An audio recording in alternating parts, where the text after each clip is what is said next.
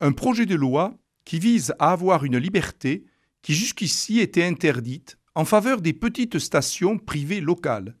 Déclaration de Georges Filiou, ministre de la Communication, à propos de la loi du 9 novembre 1981 sur les radios.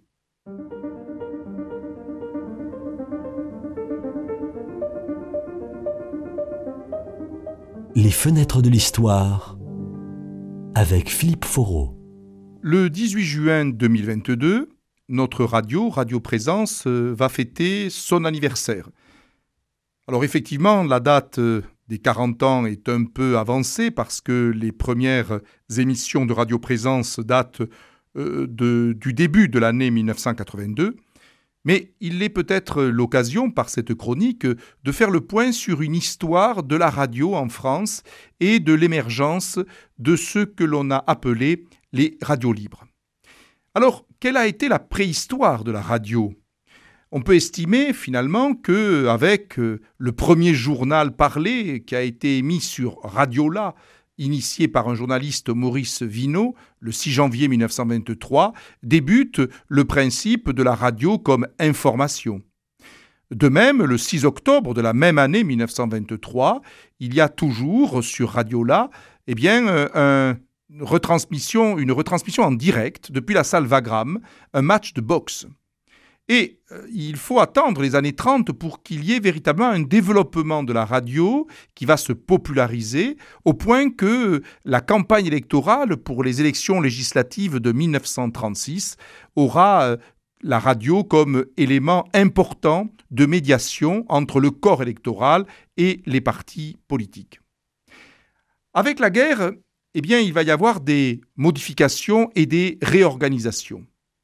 En effet, euh, la radio a été pendant la guerre, vous le savez, un élément clé aussi bien du côté des Alliés que du côté de Vichy, que du côté de l'Allemagne et des collaborationnistes parisiens.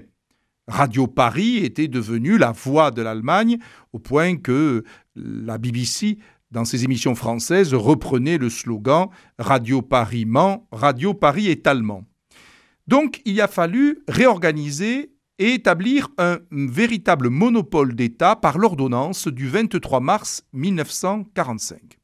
En effet, cette ordonnance faisait que la radio était désormais un élément de l'État et il y avait un monopole qui interdisait les radios privées. Euh, les radios euh, finalement qui n'appartiendraient pas ou qui ne seraient pas sous la dépendance de l'État. Et en 1963, on va installer les studios de Radio France dans les locaux du quai Kennedy à Paris. Donc il va y avoir pendant très longtemps un monopole de l'État sur la radio. Le problème est que dans les années 60 et 70, va se développer deux phénomènes. Le premier phénomène, c'est le phénomène des radios périphériques. En effet, les Français pouvaient écouter des radios qui n'étaient pas sur le sol français, au nom justement du monopole d'État, mais qui se trouvaient à proximité du territoire national et pouvaient émettre en France, ce qui fait qu'on pouvait, en toute légalité finalement, les écouter. C'était par exemple le cas de Radio Monte Carlo installée dans la principauté de Monaco. C'était également le cas de Radio Luxembourg, qui va devenir RTL et qui émettait depuis le territoire luxembourgeois. De même, euh, Radio Andorre, qui va devenir Sud Radio et qui émettait depuis la principauté andorrane. Donc il y avait la possibilité pour les Français euh, de recevoir des émissions qui venaient de l'étranger en langue française. C'était donc le phénomène des radios périphériques, auquel est venue d'ailleurs s'ajouter une nouvelle radio, Europe 1, qui, euh, elle, émettait depuis la Sarre en Allemagne. Et puis ensuite, il y a eu un autre phénomène important, qui allait être même déterminant, surtout dans les années 1970, c'était le phénomène des radios dites pirates.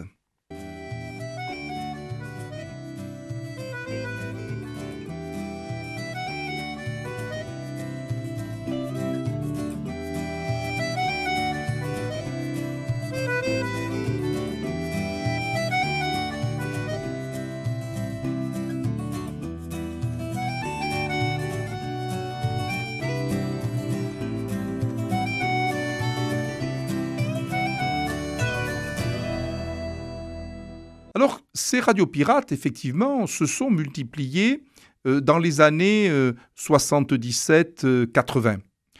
En effet, on voit se créer, de manière illégale, des radios locales. Par exemple, Radio Campus à Villeneuve-Gdasque, près de Lille. Radio Cœur d'Acier en Longwy, en Lorraine, et qui diffusait sur le bassin sidérurgique lorrain qui était alors fortement en crise. Il y avait également Radio Ivre à Paris, Radio Verte, plutôt écologiste, à Béziers, Radio Active à Lyon, L'Écho des Garrigues et Radio Fil Bleu à Montpellier. Donc il y avait indéniablement, à la fin des années 70, une diffusion non autorisée et qui posait problème par rapport à la loi française, ce qui fait que dans ces radios, il était possible de voir éventuellement, de temps en temps, intervenir les forces de l'ordre pour mettre fin La radio française a été évidemment consciente du problème. C'est pour ça qu'en 1980, Radio France a lancé de nouvelles stations. Radio 7, Radio Bleu, qui ciblait plutôt les jeunes, ainsi que par exemple Fréquence Nord, Radio France Mayenne, une station de Radio France à Melun qui voulait être au plus près des auditeurs. Mais cela ne réglait pas la question des radios libres. Il fallait tôt ou tard euh, parvenir peut-être à une légalisation de ces radios qui avaient émergé euh, à la fin des années 1970. C'est avec l'arrivée de François Mitterrand en 1981 que la situation se débloque. En effet, le Parlement vote le 9 novembre 1981 une loi sur les radios libres.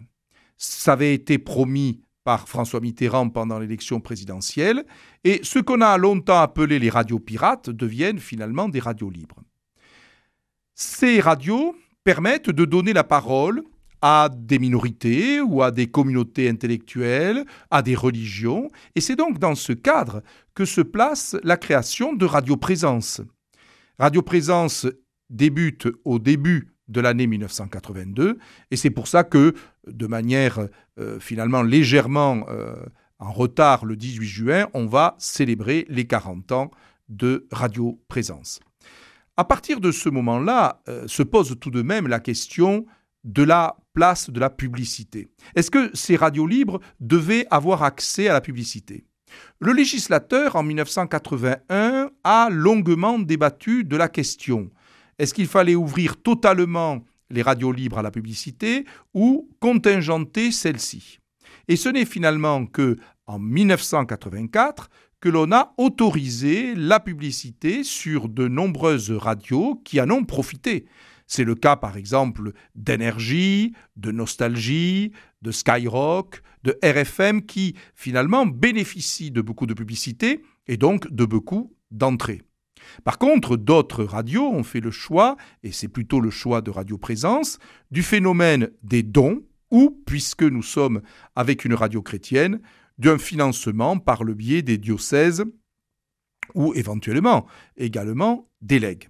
Donc, à partir euh, de 1980, il y a eu véritablement euh, une ouverture très forte euh, des ondes à un public de plus en plus nombreux et de plus en plus attentif, ce qui fait que cela a obligé aussi la radio nationale, et je dirais même les radios péripériphériques, à prendre en compte les demandes nouvelles et les attentes nouvelles du public qui était attentif à ces radios libres. Autre initiative qui a joué une manière importante dans le paysage audiovisuel, ça a été la création d'une euh, commission nationale de la communication et la liberté, euh, la CNCL, puis devenue en 1989 le Conseil supérieur de l'audiovisuel, qui visait finalement à servir d'arbitrage entre euh, les chaînes aussi bien de télévision que de radio et de répartir, je dirais, la loi au travers de ces diverses radios. Il y a donc eu véritablement une révolution, il y a une quarantaine d'années, euh, en matière radiophonique. L'État n'a plus le monopole, ce qui ne veut pas dire qu'il n'y avait pas un intérêt euh, aux émissions de euh, Radio France avant la fin du monopole, mais il est indéniable qu'il y a désormais une concurrence. Et c'est pour cela que régulièrement, les radios mettent en avant leur place, quand elles sont bonnes, euh, dans justement le taux euh, des auditeurs. Ce qui fait que nous entendons régulièrement sur le plan national que RTL et France Info, France Inter également, à un degré moindre Europe 1, qui a connu des difficultés récemment, eh bien, sont parmi les radios les plus écoutées. En, quant à nous, fidèles de Radio Présence, eh bien, c'est à vous, chers auditeurs, et à nous qui animons quelques émissions, de faire que notre radio, auquel nous sommes attachés, soit de plus en plus attrayante et le reste encore longtemps. Bon anniversaire à Radio Présence.